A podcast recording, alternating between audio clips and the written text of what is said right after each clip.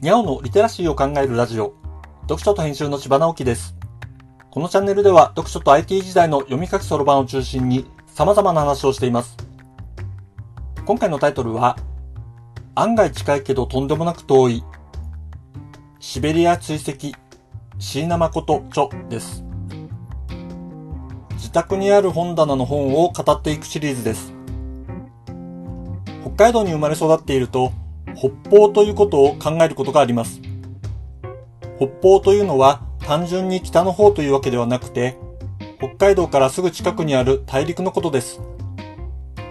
北海道の北東側の海はオホーツク海と言いますが、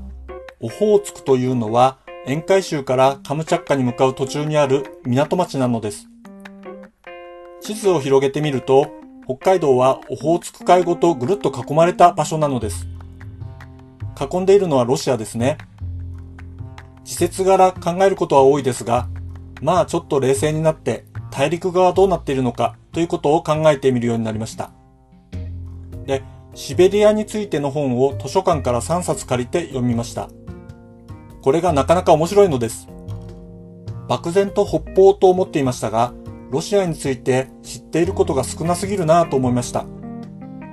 図書館の本を読みながら、そういえばと思った本がありました。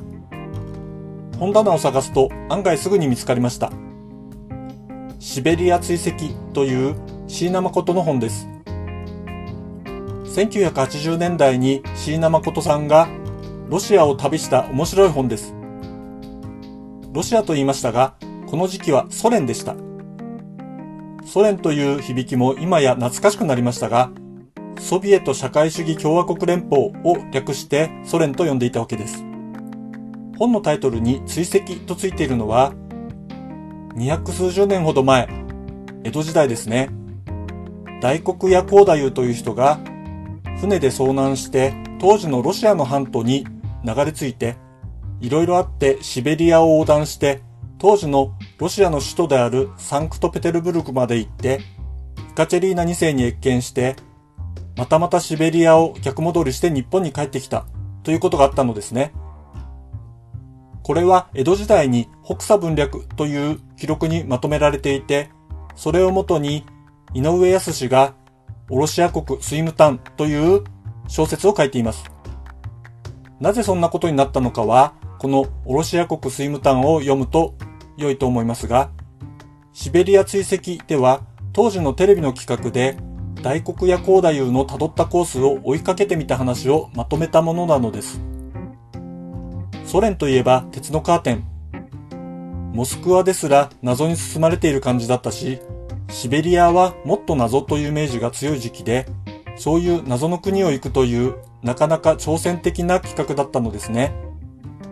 この本を買ったのは僕が20代の頃で、ちょうどソビエト連邦が崩壊した時期と重なり、